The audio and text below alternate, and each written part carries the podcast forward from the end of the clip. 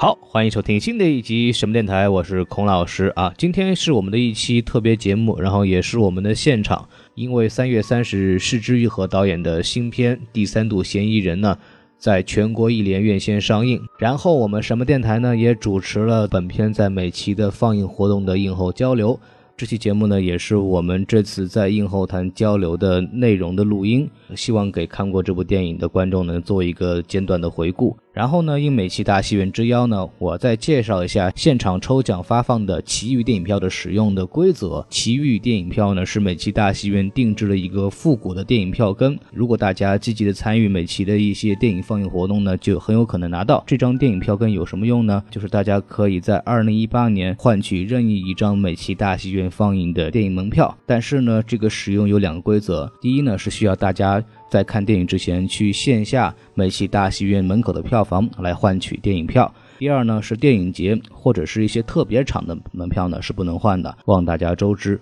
最后一件事呢，还是欢迎大家去关注一下我们什么电台的微信公众号 S M F M 二零一六。加了微信公众号之后呢，也就可以找到我们的加群的机器人，添加他以后呢，我们就可以把你拉到我们的粉丝群里边。我们在粉丝群里边会有很多像这样活动的赠票的这么一个发放，大家也可以关注一下。后播说完了，那么大家请收听由大老师来主持的本次映后交流的节目内容。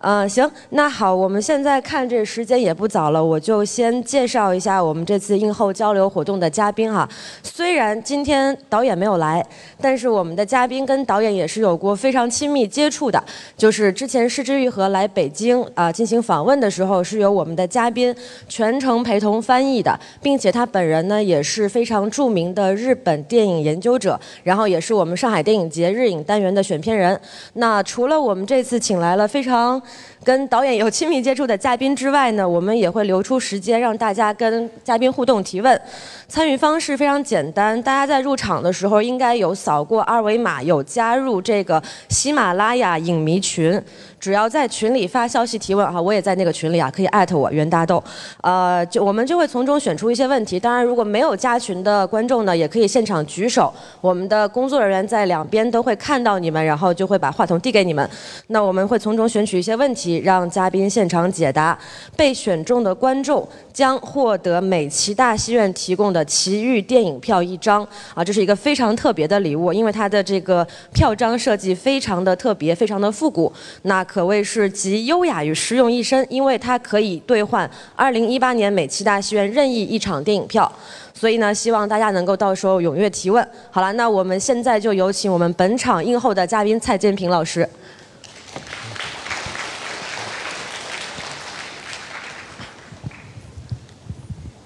好，大家好。哎，蔡老师跟大家打个招呼。嗯，大家好，那个我就是蔡建平。好，那我们就开始今天的映后哈。首先第一个问题就是跟大家刚刚看的这个片子一样，它是一个推理片。那么跟《失之愈合》之前我们所熟知的像《海街日记》《步履不停》这样的家庭家庭温情片，它还是有很多不一样的。那所以以您对这个导演的了解来看，这部电影在他的这个作品序列当中算是一个怎么样的存在呢？呃，我觉得这其实就是他想要去尝试一些嗯新的东西吧，包括导演自己本人其实也有这样说过。嗯，其实他那个从呃步履不停啊，一直到这个碧海更深啊当中，其实也是他人生。阶段当中经历过一些各种各样的事情，包括自己的母亲去世啊，包括自己身为人父之后的一些感受啊，把他们都放到电影里面。那现在相对而言，对他而言是一个比较成熟的阶段，他可能会去想要去说去尝试一些新的东西。那这部电影呢，其实也是他从生活当中得到的一个灵感，就是说当时他在拍《如父如子》那个时候，呃，需要有一些法律方面的。那个知识，所以他也有跟法律师打过交道。然后呢，在和律师交往的过程中，可能有一次他们吃饭的时候，说到这个日本的这个司法制度的时候，律师有跟他说了一件事，让他觉得特别有印象。就是说，律师告诉他说，日本的这个法庭实际上并不是一个去追寻找真相的一个地方，而仅仅是人由人来审判人，或者说是一个调节各方利益的这样一个场所。这对他而言就觉得很有趣，他跟他就是说，可能颠覆了他以往或者说我们大家对法庭这一个普遍的认识，所以他才由这一个出发点啊，他觉得特别有趣，然后他才去说，呃，那我就想要去这个来来试一下，把它给这个东西拍成一个电影。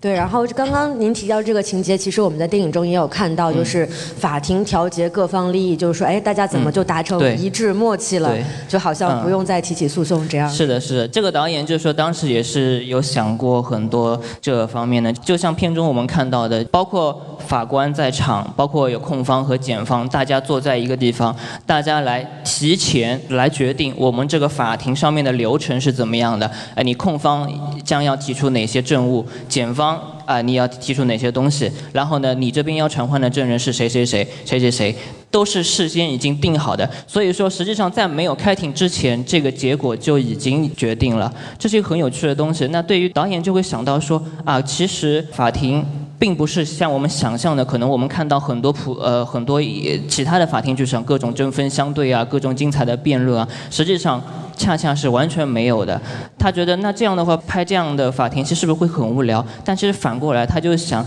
那我让大家知道日本的法庭是这样一个无聊的地方，这本身就是一件很有很有趣的事，对，所以他才会产生这样一个想法去来拍摄这样一部电影，对。所以判决结果都是事先串通好的，是吧？对对对，包括你看，就是说，呃，这其实一个很可笑的事，就是说他们会考虑到说，这个司法程序当中的一个效率问题啊，怎么样来最经济。的最节省时间的，来尽快来，就是说解决这样一件案子。所以我们在最后看到说法庭法他们想到说啊，如果我我按照你说的，我要那个我我要否认我的杀人，然后呢我要全盘推翻重来，这样会造成额外的就是说经济负担，或者说那个时间上面的成本，包括对法官个人的声誉也会有影响。所以呢，大家就会达成一个默认一个共识，说那我们就继续吧，就这样。可能对大家感觉可能可能会有一点类似于草菅人命一样的感觉，但实际上这就是现在日本目前的这个司法制度，所以这也是导演所着眼的地方，可能他在思考的地方。嗯，对。那这个市之愈和导演，我们知道他也是一位非常高产，并且作品一直保持高质量的这么一位导演。那这位呃这个第三度嫌疑人这部片子呢，也是在今年三月份年啊三月初啊刚刚结束的这个日本电影学院奖，也就是日本的奥斯卡上拿。拿到了十项提名，然后六项获奖，其中包括了这个最佳导演跟最佳影片。但是呢，我们大家也能看到，就这个电影呢，在豆瓣上的评分和在 IMDB 上评分都不是很高。之前我们看到的是六点七分，然后我刚刚查了一下，好像已经涨到六点九分了。但总之还是没有过七分啊，还是一个不是很好的成绩。那么您自己是怎么看待这样一部作品的呢？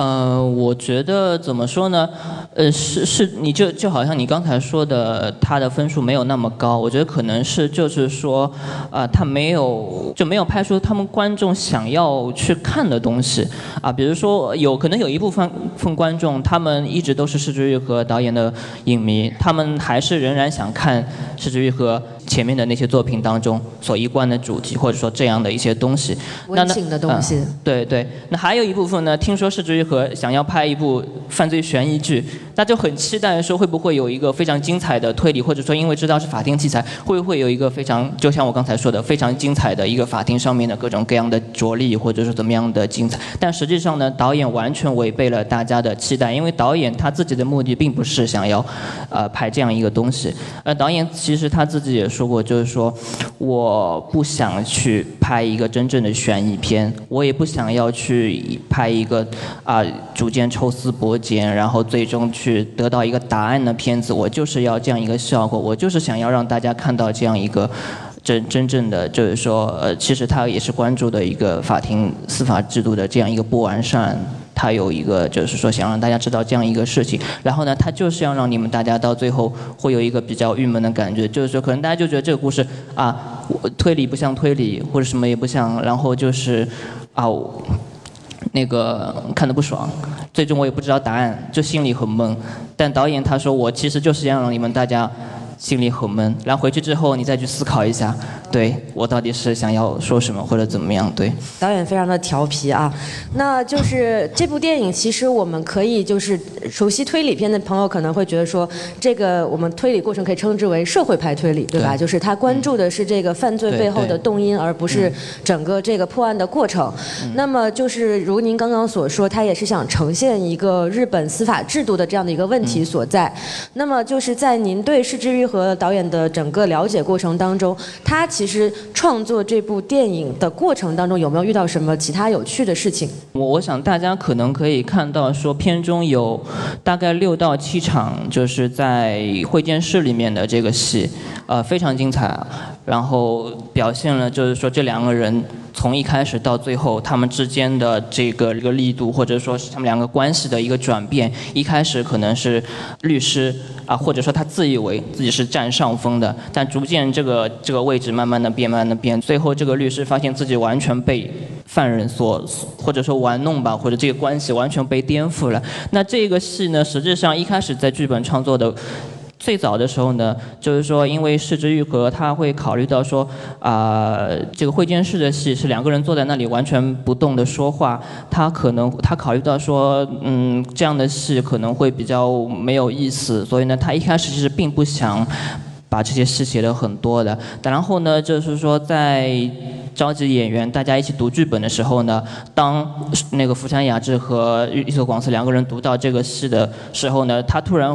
觉得哇，这个真的很有趣，就是说两个人对峙的时候这样一种着力的关系，或者说怎么样，啊，这就是或就让他会觉得哇，越来越有趣。那然后然后呢，他就在不断的加重这些戏，然后呢就写了很多。这是一个就是说赤之愈合的创作，实际上并不是说我一开始写写定一个剧本，然后就照拍，并不是他一场。他他的状态一直就是说，我在边创作边去更新，然后呢一边创作一边修改，然后就是这样一个过程。他的作品是在创作当中不断的更新，然后呢再再创作，是这样一个感觉，并不是一个普通的可能说啊。呃，有了一个剧本，我就把它照着剧本来拍就行了。他是一个灵活度比较高的一个导演，对。嗯，好。那刚刚我们提到这个电影本身评分不是很高啊，就是这是它的一个问题。它另外一个问题是，其实这个片子已经上映的，今天应该是第二天，它的票房也不是非常高。我们知道，就是同期上映的还有《头号玩家》，对吧？然后这个《头号玩家》呢，今天已经破了两亿的票房，而这个《第三度嫌疑人》呢，它现在票房是一百四十五万，啊，形成了鲜明的对。比那么它的排片率也非常的低，可能像咱们一连这样的放映会更多一点。那么就是说，其实很多日本电影在国内上映的时候，它的票房都不是很高。所以您作为这个专门的研究者，您对这个问题有什么看法吗？呃，我觉得这也是一个没有办法解决的事情，这也是一个市场怎么说呢？是一个客观的市场规律吧。因为日本电影本来就是小众的，包括我们电影节的时候啊，上海电影节啊，包括北京电影节啊，放映日本电影的时候哇，发现特别特别火，一票难求。但是我们把它。往外走，如果我真正去供应去二三线城市的话，我们发现其实大部分观众对日本电影基本基本上都没有什么兴趣。啊，你包括其实不只是日本片，其他小其他国家啊，包括法国、德国这些国家，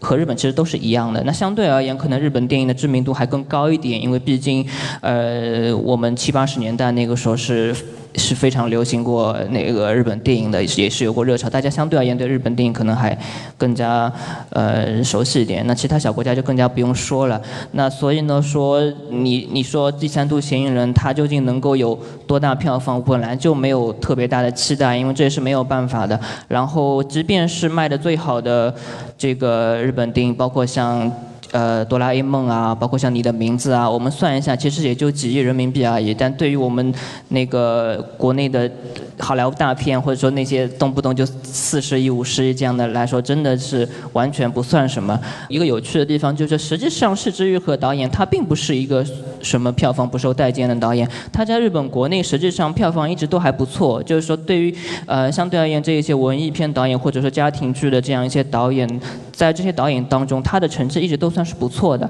甚至他最好的作品像，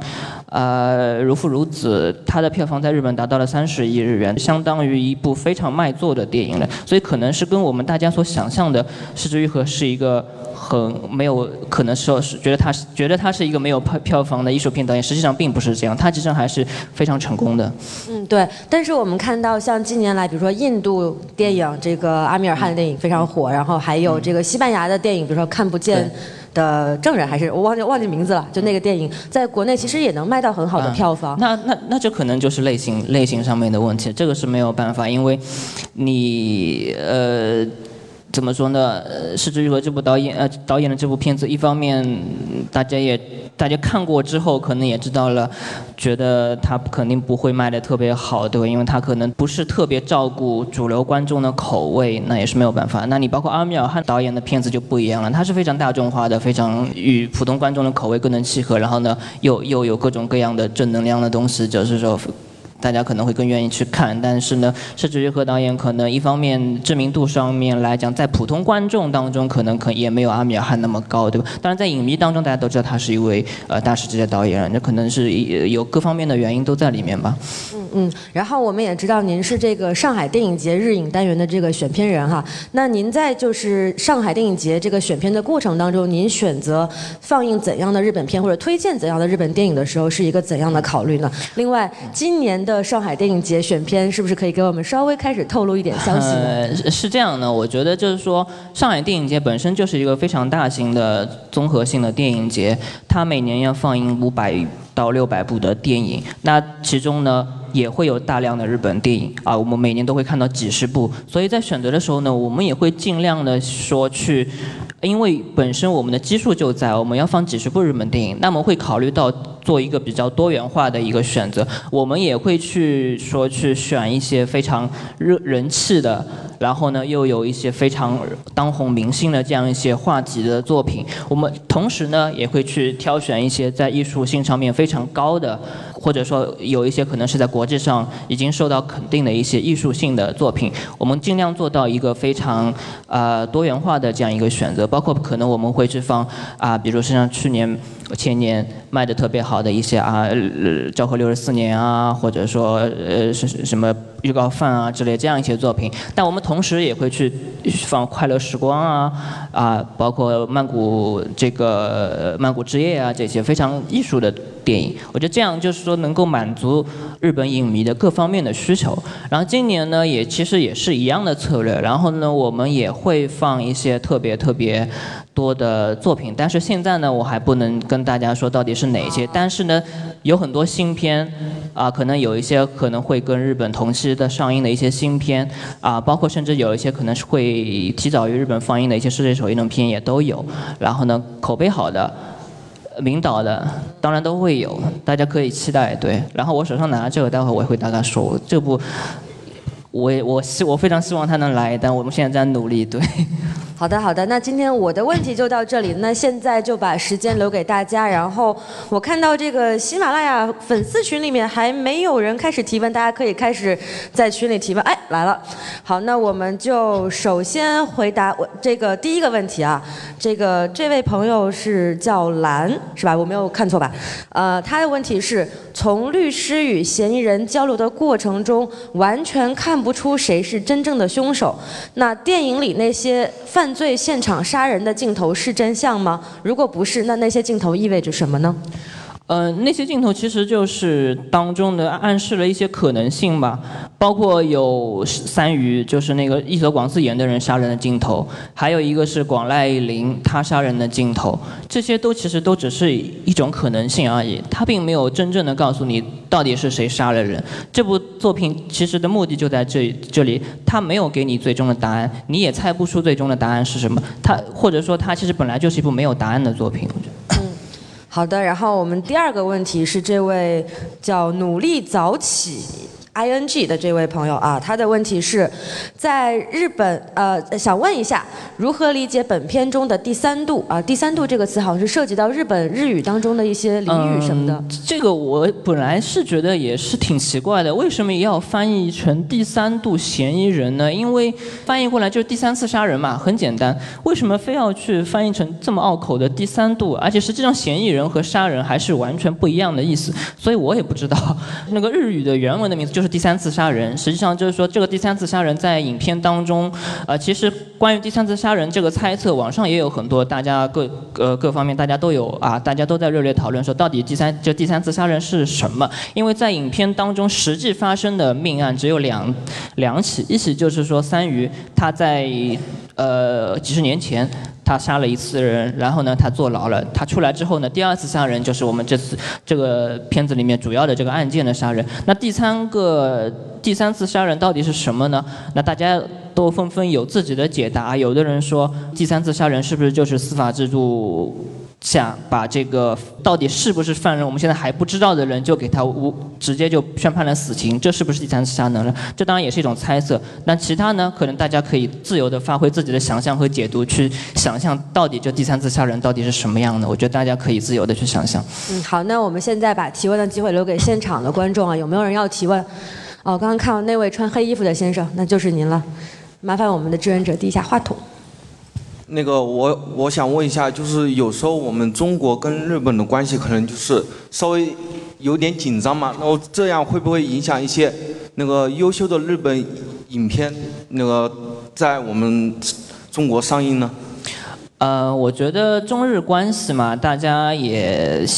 大家心里其实也知道，反正我们说过日中日关系什么时候紧张，什么时候缓和，怎么样？但这些都只是国家层面上面的这个政治上面的这些东西。但是呢，实际上民间交流我们大家一直都是有的，而且一直都很频繁啊。就是政治上面的这样一些东西，并不影响我们民间啊。我们去，比如说我们办电影节，我们还是会放日本电影啊。到包括我们除了电影节之外，我们本身还会有经常做一些影人方面的交流。我觉得这个东西就不用去太担心啊。我们即便是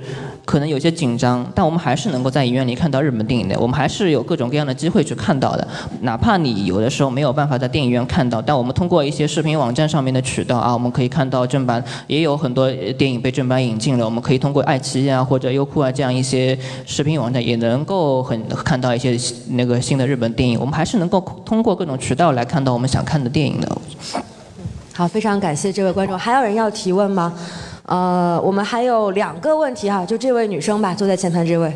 呃，我想问一下，就是我觉得这部电影想说的主题太多了，一个是电影里面出现了三对父父女，还有呃就就是一个是律师，还有一个是呃死者和他的女儿，还有就是那个嫌疑人和他的女儿，还有就是呃他想表呃就是表达那个。日本司法界的那些现象，还有就是嗯，